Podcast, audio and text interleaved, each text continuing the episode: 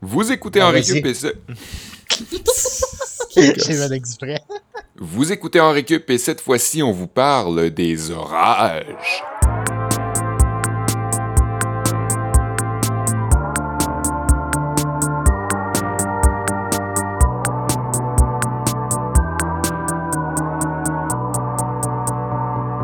Il fait présentement 31 degrés Celsius à Montréal. Avec éclaircie, on annonce un peu de nuages en après-midi. Et je suis en compagnie de vrais euh, rafales, des vrais troubles fêtes. Kevin Breton et Olivier Bradette qui en déménagent. C'est des vraies tornades. Comment ça va les gars? J'ai chaud. Je vais super boy. bien. hein. C'est la vraie canicule en ce moment. Hein? Ouais, ça lâche pas là. Il fait ça chaud. va finir par péter ça. Ben oui. Ça là. euh, Ah ouais, il y a de l'électricité dans l'air, je le sens, ça s'en vient. Mon oncle Oli. Comme dirait, comme diraient tous nos pères, ça va finir par faire des, les éclairs de chaleur. Avez-vous une clim, vous autres? Ouais, je suis, on est chanceux, Ouais. on a une clim. euh, Moi, je sais pas si ça s'entend euh, en ce moment, mais je suis en bedaine parce que euh, la chaleur est insupportable à l'intérieur euh, de la maison. Et ben, euh, ça nous a inspiré les orages parce que quand il fait très chaud en été, souvent en soirée, on voit apparaître euh, l'ombre d'un nuage noir et quelques pétages de foudre qui se font entendre dans la nuit. Est-ce que ça vous fait peur, vous, les orages? Kev, c'est sûr que oui, je sais, là. Je sais déjà que dès la tendre enfance, il a peur des pour orages. Mais toi, Oli, Euh, J'adore ça. J'ai tout le temps aimé ça, regarder les orages, puis rester éveillé longtemps, puis même si j'avais de l'école le lendemain, mettons, plus jeune, ben je me levais, puis des fois mon père venait aussi, on regardait dans, dans la petite verrière dans la maison euh, les orages. Ouais, c'est vraiment impressionnant. Hein? Ouais, ça m'a tout le temps impressionné puis fasciné. Je suis tout le temps bien énervé quand, quand ça pète autour. J'ai pas peur des orages, pas du tout, du tout, puis j'aime C'est ça cute. même. Mais j'aime pas ça, je pense, pour les mêmes raisons euh, qu'Olivier. Là, moi, je, tu sais, oui, ça me dérange pas de regarder euh, des orages. Là, je trouve ça beau, mais c'est plus le, le, la petite effervescence dans l'air, Ouais. la petite frénésie juste avant C'est vrai. que tout pète. Il y a une odeur particulière. D'ailleurs, si vous écoutez l'épisode sur les odeurs, vous savez que c'est une de mes odeurs préférées. Là. Fait que dans l'air, il y a quand même une petite tension électrique Ouais. qui sent pour moi, pour moi c'est l'odeur que j'associe à Ouais. l'été, là, aux chaudes soirées euh, caniculaires. Fait que j'aime les orages pour ça, pour ce qui précède, puis ce qui suit l'orage. Puis comme je trouve que c'est comme euh, la plus belle trame sonore sur laquelle s'endormir. Là. Mm, Moi j'aime ouais. beaucoup ça, m'endormir sur une pluie battante puis sur des orages qui ponctuent la nuit. C'était pas écrit, là. Je suis poétique de même, moi. C'était magnifique. Euh, on the go, sur le fly. Moi, j'aime les orages autant à l'intérieur, quand on réalise à quel point on est chanceux d'avoir un toit sur sa Oui. tête, Ça nous rappelle ça aussi. que à l'extérieur, quand on ressent vraiment la force de la nature, puis on est comme, on se sent vraiment plus humble tout à coup, on se dit, hey merde, c'est fou comment on se fait varloper par le vent, puis la pluie euh, est, est forte, puis tu sais, on dirait qu'on se rend compte tout à coup à quel point on est petit, puis ça fait du bien, on dirait, de se refaire mettre à notre place. là. C'est vrai. Ouais, ouais. Ouais. Puis il y a quelque chose aussi de rentrer tout mouillé quelque part, puis finalement Ouais. se mettre au chaud. Pareil comme en hiver quand il fait froid puis qu'il y a comme une tempête là. Ouais, exact, exact. Il y a quelque chose de le fun dans ça, de pouvoir euh, rentrer euh, alors qu'on s'est fait prendre à la pluie, puis finalement se mettre au chaud, puis regarder le déluge à Ouais. l'extérieur. Fait que je n'y vois que du positif aux orages, nonobstant la quelques centaines de morts Ouais, que la foudre provoque chaque année. Ouais. C'est sûr que c'est le fun d'observer ça. Puis c'est vrai, t'as raison, Seb. À l'extérieur, c'est d'autant plus cool parce que tes sens sont beaucoup plus euh, stimulés. Tu ressens le vent, t'as la pluie, t'as l'odeur de l'humidité. Il faut, euh, c'est sûr, être le plus euh, prudent possible. Si on est pris à l'extérieur, faut savoir comment bien s'abriter. Puis ça m'a inspiré mon cours d'aujourd'hui parce que on, tu sais, on se dit plein d'affaires quand on est jeune, puis on entend plein d'affaires Ouais. de gens dans notre entourage qui nous disent quoi faire ou quoi pas faire pendant un orage. Puis j'ai l'impression qu'il y a plein Ouais. d'idées, plein de concepts de sécurité qui se mélangeaient dans ma tête cette Faut semaine. pas aller en dessous d'un arbre, hein, c'est ça? Ouais, c'est ça. Genre, est-ce que c'est vrai qu'il faut se mettre en dessous d'un arbre? Je, je, je pouvais pas croire dans les recherches que je faisais qu'il y a vraiment des gens qui se posaient la question. Je vous le dis tout de suite, euh, non, faites pas ça. Mais ça va être un petit cours de santé-sécurité euh, Ah ouais. en ouverture. Ah, super intéressant. Puis on commence la journée avec ce cours-là. hein. Parce que première étape, c'est d'être sécure. Puis ensuite, ben moi, je vais vous faire un cours de sciences nature. Le premier cours de sciences nature, je pense, dans l'histoire d'en récup, euh, dans ces 75 quelques épisodes. On parle d'orage, mais il n'y aurait pas d'orage sans nuages. Hein? Mhm. Ben moi, je vais vous parler de nuages. Je vais vous parler de. Je vais vous faire un petit palmarès de mes nuages préférés. Oh. Puis il y en a certains qui sont plus prompts à l'orage que d'autres. Puis on va voir ça ensemble. Tu vois, Kev? D'ailleurs, Seb, je comptais sur toi pour que tu me fasses un cours de littérature grecque pour différencier Zeus pis Thor. Parler de Zeus. Ça va être dans l'épisode Orage 2. Ouais, probablement. Mais j'ai été tenté, je vais t'avouer, là. euh, Ouais, j'ai été tenté de faire un cours sur littérature grecque. Ça aurait été trop facile, par exemple. C'est vrai, au moins t'es imprévisible comme la foudre, Seb. Oh boy. Seb qui ne frappe euh, jamais ou presque au même endroit.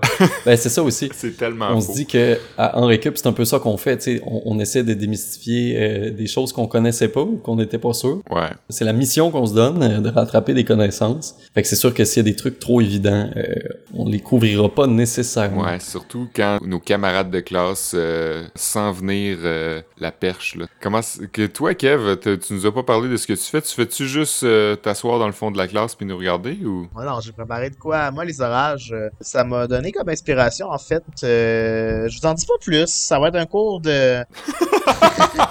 j'ai rien préparé. Voyons. Je, je peux-tu passer en dernier? Parce que j'ai rien préparé. Fait que ça me laisserait le temps de préparer de quoi. euh, Ok, ben va au centre ressources pendant qu'on fait le cours. C'est bon, j'avais oublié que c'est aujourd'hui. Je suis désolé. Peut-être qu'il y a un éclair de génie qui va me frapper d'ici la fin du cours. Eh boy, Bon. les.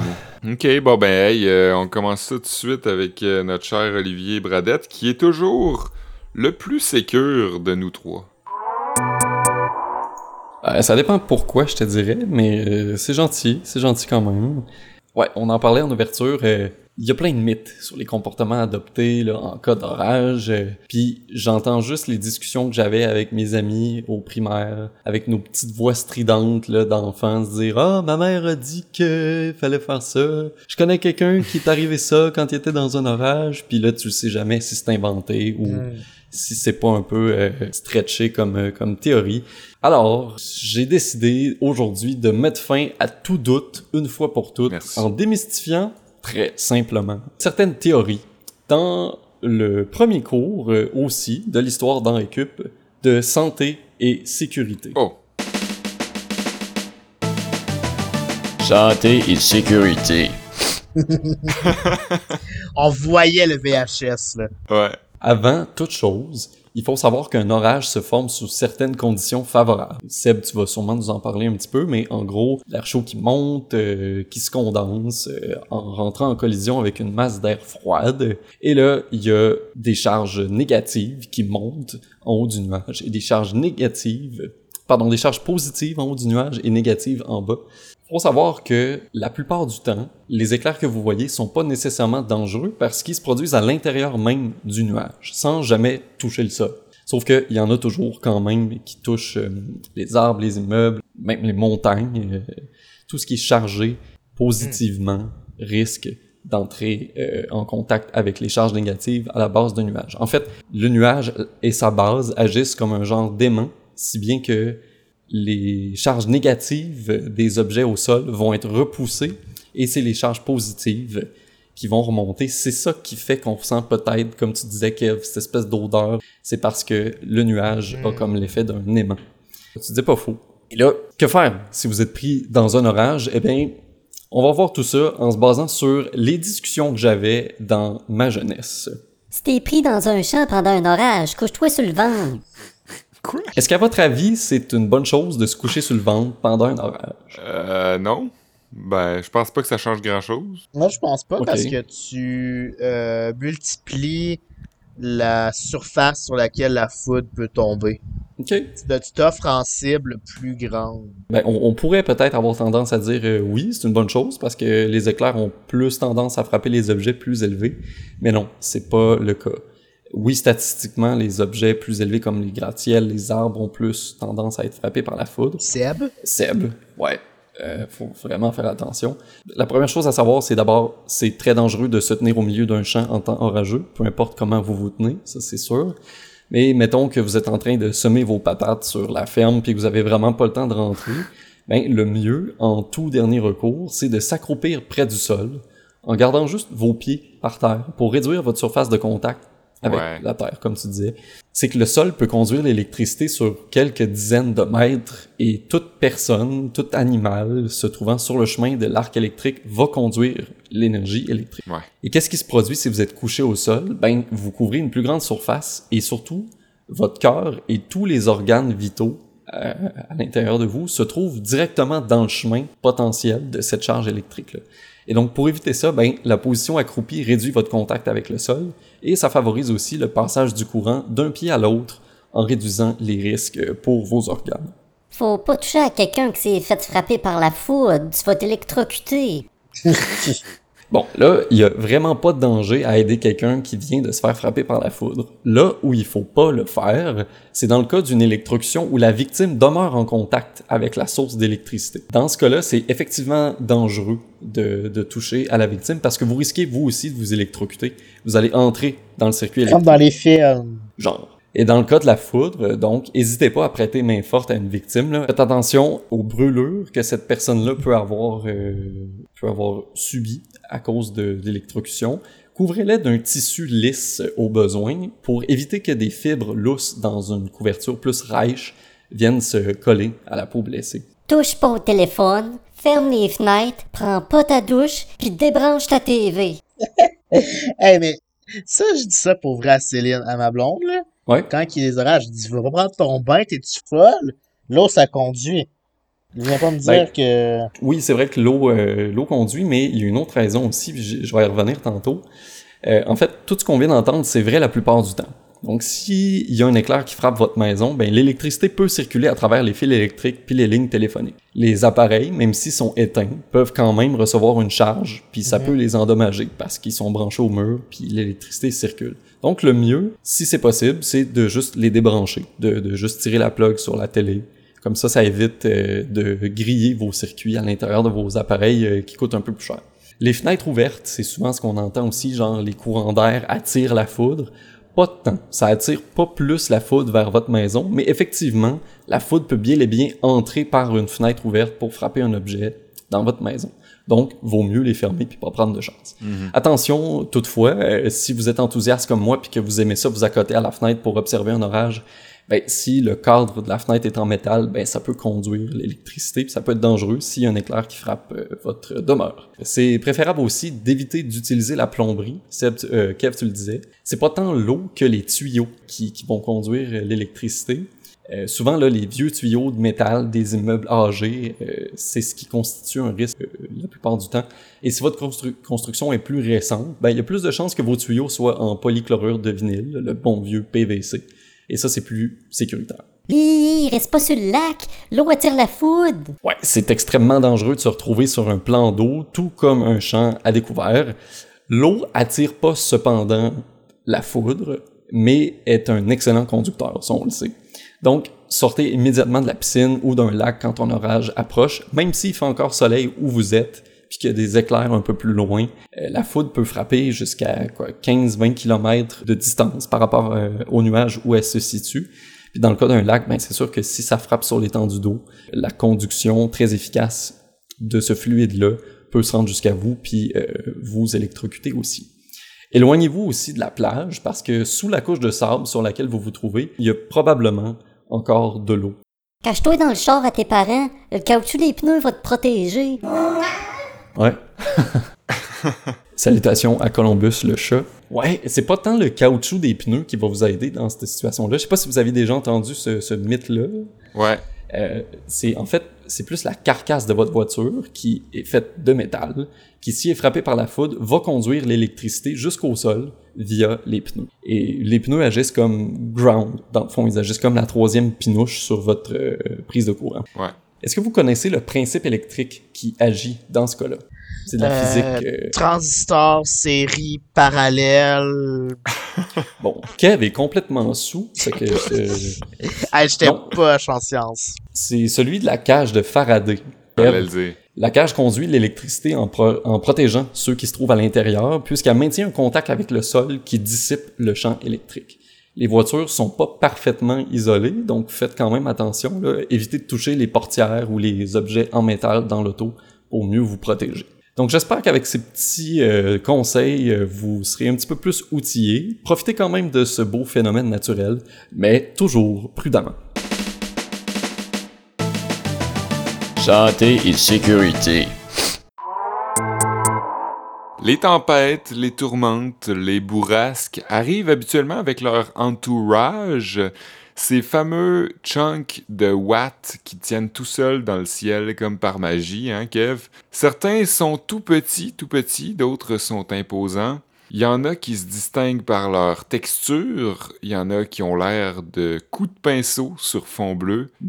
Fait que je vous ai préparé aujourd'hui un grand palmarès de mes nuages préférés les nuages qui, à mon avis, se sont démarqués au cours des dernières années, ceux qui, par leur sensibilité ou par leur prouesse, ont vraiment su tirer leur épingle du jeu. Faut savoir d'abord que on répertorie quatre familles, quatre grandes familles de nuages dans le monde météorologique qui se déclinent ensuite en plusieurs espèces et qui vont avoir tendance chacun à se former à différentes altitudes.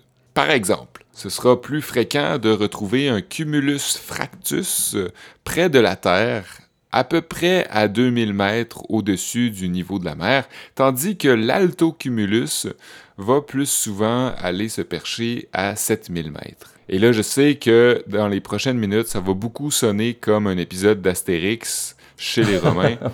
Mais euh, je m'en excuse, mais tout est en latin, fait que tout le temps ça va finir en us. Selon l'honorable source scientifique Wikipédia, et selon mes capacités intellectuelles à comprendre les phénomènes de la nature, la formation de nuages, c'est la conséquence d'une certaine quantité d'air chargé de vapeur d'eau qui se refroidit tout à coup à cause d'un front, j'imagine, ce qui crée de la condensation. Cette condensation-là devient un brouillard qui reste suspendu en moton à cause de la différence de température et de pression avec les autres gaz composés dans l'atmosphère. Donc ça va mhm. se pousser les uns aux autres et devenir un nuage, une formation de nuages. Mon palmarès vous en présente donc trois et je commence justement avec le cumulocongestus. Cette beauté qui s'impose au regard à l'allure souvent de montagnes blanches flottantes ou de choux-fleurs frais, le cumulus congestus est facilement observable et reconnaissable, défini par sa teneur opaque, fournie de protubérances bien découpées, sa basse altitude, sa verticalité qui l'amène souvent à émerger de l'horizon comme une marmotte sortie de son trou. Ces formations se répertorient entre les 3000 et 6000 mètres, elles sont caractérisées par des bourgeonnements dynamiques aux dimensions notables. Elles peuvent donner lieu à des averses de pluie ou de neige abondante et même évoluer en cumulonimbus comme un Pokémon.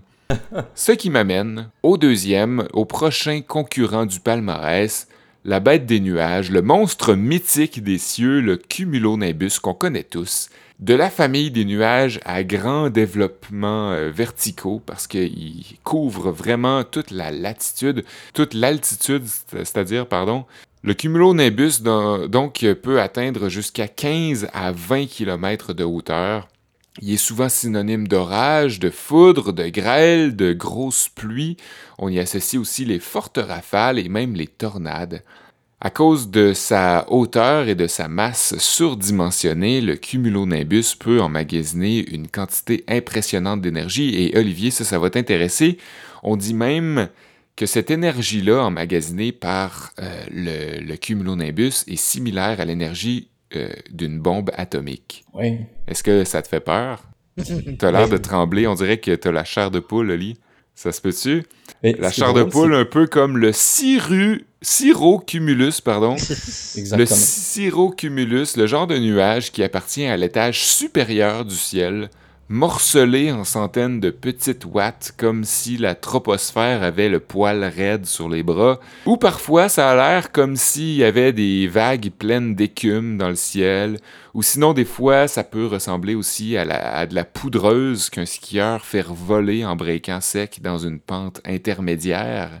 On entend souvent un ciel moutonné quand on voit un cirrocumulus dans le ciel, ou on peut dire aussi qu'il y a des rides dans le ciel. Je ne sais pas si vous voyez là, les strates de Mhm. petits moutons blancs.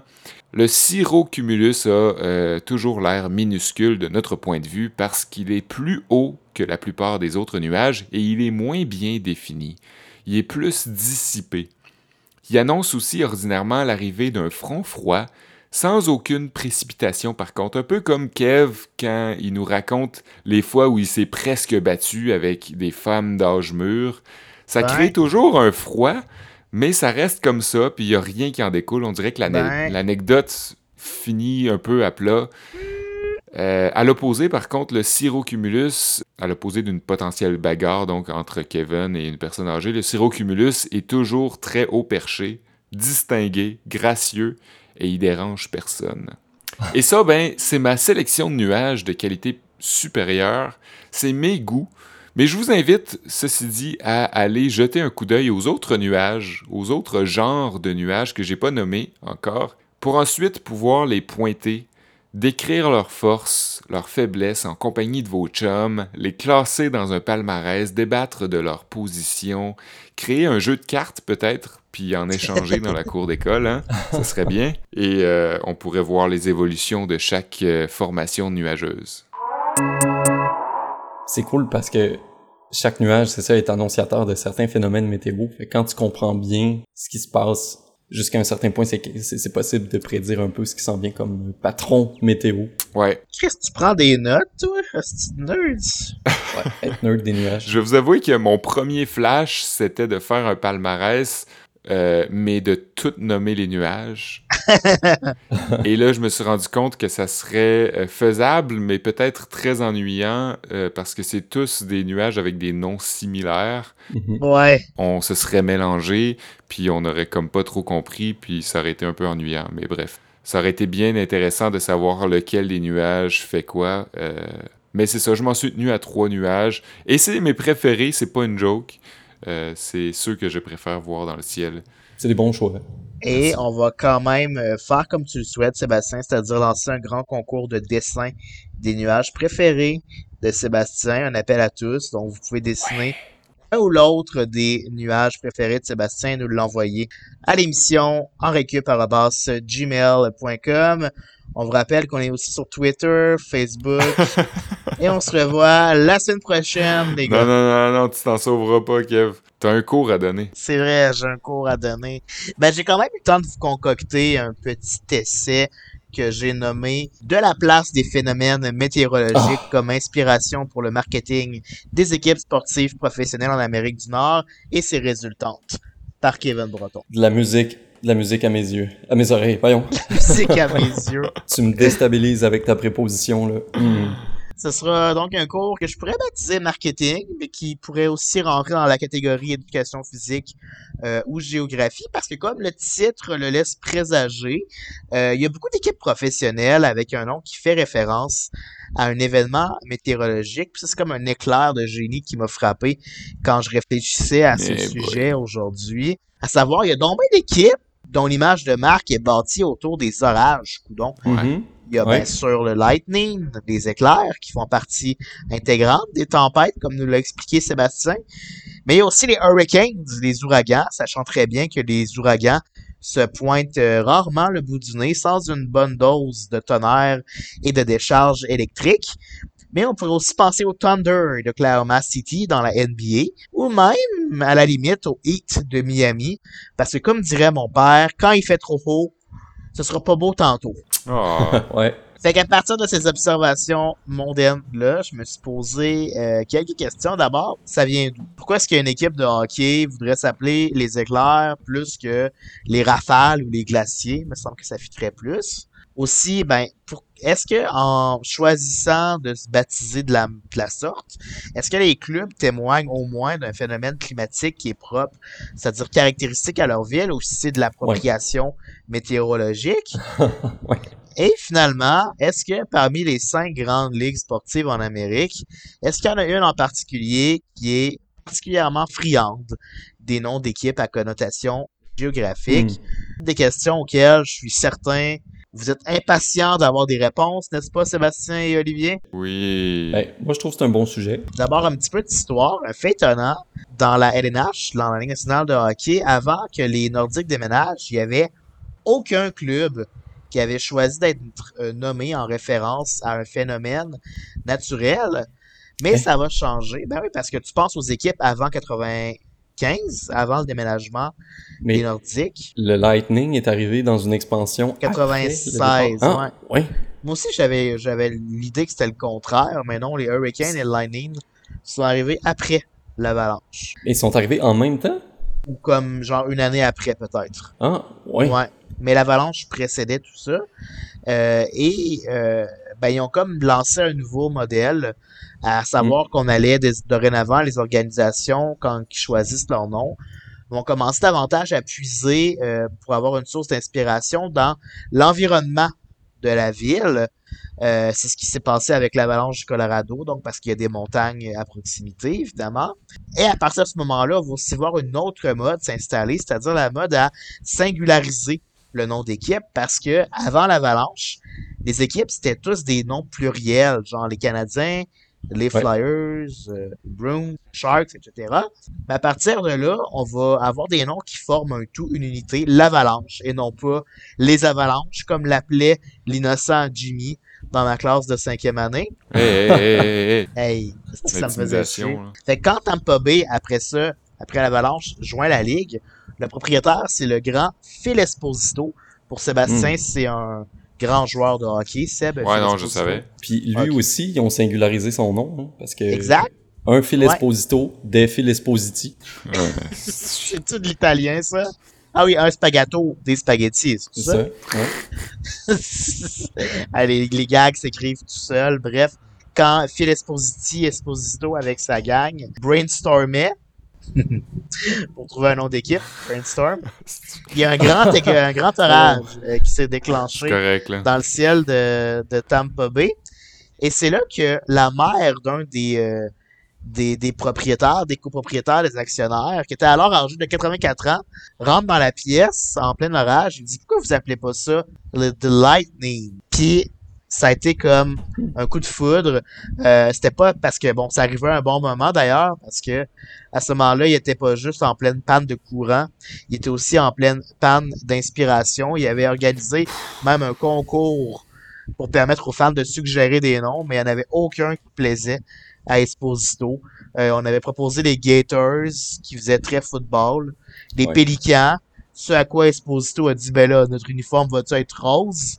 Euh, C'était en 97, 97, je vous le rappelle, là. fait que ça l'excuse peut-être Non. ou encore The Oceanics, ce à quoi Esposito a dit Oceanics, puis notre capitaine, ça va être qui Jacques Cousteau. Fait que, quand même des points à lui pour savoir c'est qui Jacques Cousteau, le cartographe. Mais en fait, à ce moment-là, l'Oceanics, ça faisait plutôt référence à une partie euh, d'un bateau, là, puisque Tampa Bay, c'est une ville portuaire, évidemment.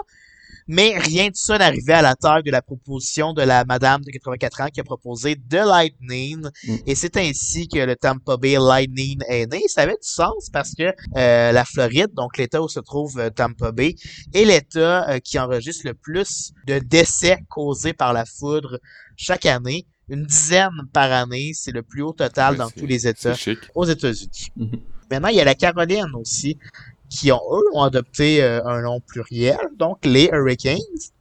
Euh, et ça, j'ai trouvé ça un peu bizarre. Euh, les propriétaires ont nommé la nouvelle franchise de la sorte pour honorer deux ouragans dévastateurs qui venaient de frapper la région puis qui avaient enlevé la vie à 28 personnes qui euh, ne sont probablement pas des fans de l'équipe à ce jour puisqu'ils sont morts et enterrés. Fait que ça me paraissait un peu incongru Ouais. de rendre hommage à un désastre naturel. Euh, sauf que, euh, sachez que c'est bizarrement coutume euh, et même la norme dans le sport. Le club de soccer de la MLS à Chicago se nomme le Fire en référence au grand incendie de 1871 qui a tué 300 personnes.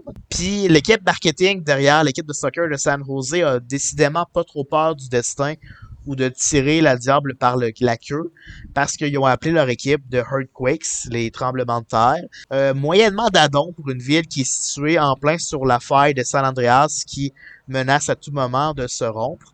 Fait que selon moi, c'est un désastre marketing qui est en stand-by, ça, genre à savoir quand il va y avoir un gros tremblement de terre à San Jose qui va tuer 1000 personnes, est-ce que l'équipe de soccer va encore tirer fierté à s'appeler Ouais. les Earthquakes. Ouais. Je trouve ça un peu bizarre. Bon, après ça, si on veut comparer avec les autres euh, ligues, ben au hockey, il y aurait aussi le Wild qui fait référence à l'état naturel.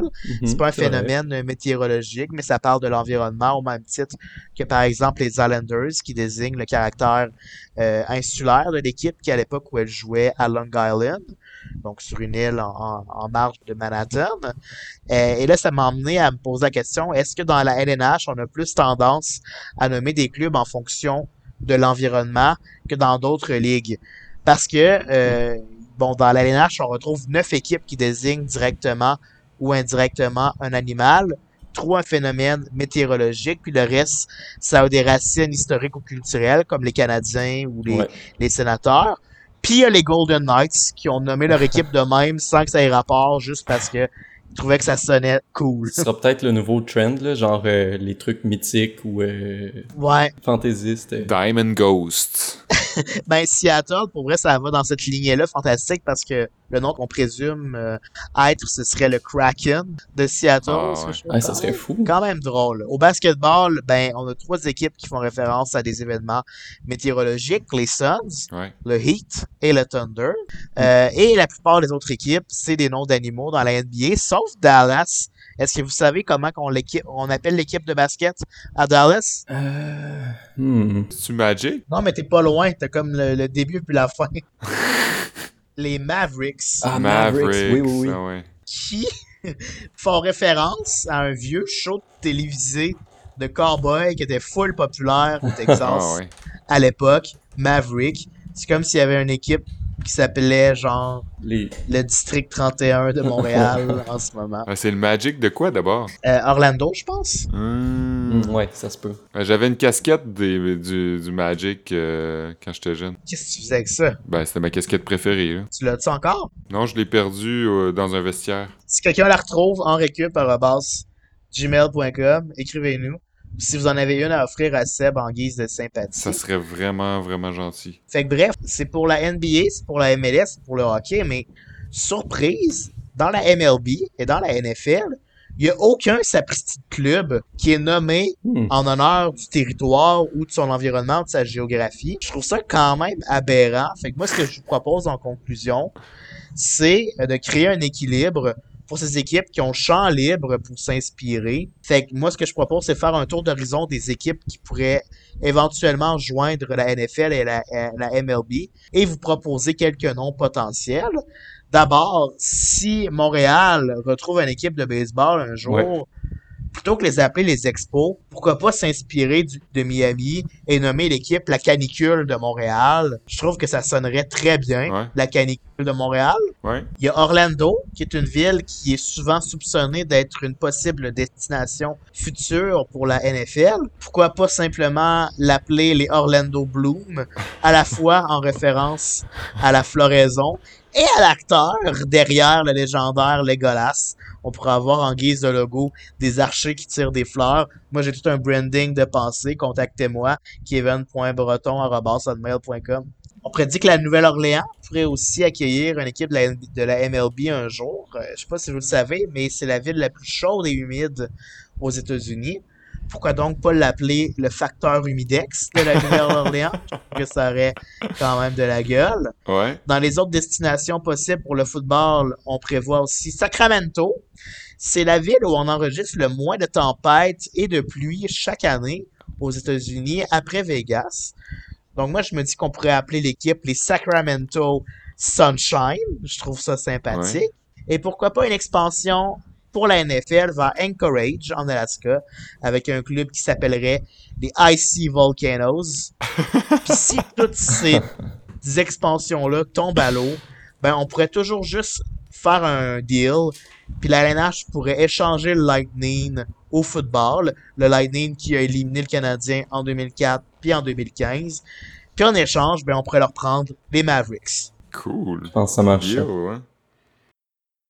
Ben, c'est ce qui met fin à notre journée de cours. Merci euh, Kevin, merci Oli. Euh, Kevin, t'as mentionné euh, à un moment donné, au- en début de ton cours, le fait que pourquoi ils appellent les équipes de hockey appelaient pas leurs équipes les glaciers. Là. Je sais pas si tu t'en souviens, ouais. Ça m'a fait penser en 2001, quand je jouais à NHL 2001. Oui. Moi, je m'étais créé un- une équipe, puis je l'avais appelée les Icebergs. Ah. Et je trouvais ça vraiment comme un drôle d'adon que fait référence à ça parce que euh, peut-être que c'est prémonitoire, je sais pas. Mais mon équipe battait toutes les autres équipes et je me demandais si ça se pouvait un jour qu'il y ait une équipe qui s'appelle les Icebergs et qui a à peu, près, à peu près le même branding que moi. Selon ton constat, peut-être qu'il y aurait une autre équipe de, de la NHL qui pourrait prendre un jersey avec un, événement euh, météorologique en guise de logo. Peut-être, mais on dirait que Iceberg, je trouve que c'est trop immobile pour un sport. Ouais.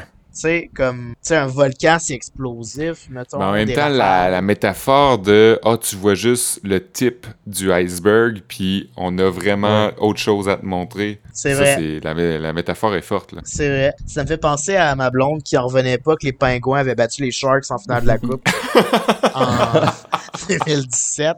Parce que t'es comme, ben voyons, Chris, que des requins ont pas été capables de battre des Pingouins. Ah, bien pensé. Bien pensé. OK. Puis toi, Oli, euh, dans ton cours, moi, je pensais au fait que tu nous as, de, tu nous as parlé de trucs que tu as entendus quand tu étais jeune. Ça veut dire que dans le coin de, de Saint-Félicien, tout le monde a cette idée-là des orages. Parce que là, sinon, euh, plus que ça allait, plus que je me disais, Christy, euh, à Saint-Félicien, penses-tu que les orages, c'est les dieux? Il y a un taux de mortalité incroyable à Saint-Félicien euh, lié aux orages. Là. Je sais pas, je sais pas pourquoi. Euh, ben, euh, c'est ce qui met fin, donc, comme je disais, à notre journée de cours. Et puis, ben, euh, si vous voulez rattraper euh, ou euh, écouter d'autres épisodes, vous pouvez trouver nos épisodes sur toute application de balado, hein, Olivier? Ouais, tout à fait. Les applications euh, de iTunes, Google et compagnie, Spotify aussi. Et puis, ben sinon, on est à chaque semaine le jeudi à midi à CISM, le jeudi un peu plus tard à Canal M à deux reprises et on est en reprise aussi au cours de la fin de semaine grâce à Jean-Sébastien et son génie. Et puis, ben on a hâte encore de retrouver Mathieu, hein, je pense, les Ouais. gars, Ouais, en ouais. studio. De plus en plus. Il nous écoute, il nous écrit, mais on le voit pas et ça nous fait mal au cœur. Sinon, ben, est-ce qu'on a un sujet pour la semaine prochaine? Oui, la semaine prochaine, les nuages, notre sujet. C'est chiant. non, ok, on va brainstormer pour emprunter le jeu de mots à Kev. Hein? Yes. On organise aussi un concours. Écrivez-nous à commercialgmail.com pour savoir combien de jokes de météo Kev a fait durant cet épisode. Le gagnant ou la gagnante va remporter un souper avec euh, Kevin. Oui, puis oui, envoyez-nous aussi vos dessins de nuages pour euh, Sébastien. Puis euh, ben, on n'a pas de sujet pour la semaine prochaine. On va, on va suivre les tendances comme le vent. Ouais, peut-être euh, peut-être la musique. On pourrait parler de musique. On parle tout le temps de cinéma, de littérature, de, de phénomènes euh, météorologiques. Peut-être qu'on pourrait maintenant parler d'art sonore. Peut-être, Ouais, ok, peut-être. ok. On vous laisse là-dessus. Super, bon ben bonne semaine. Allez, à bientôt!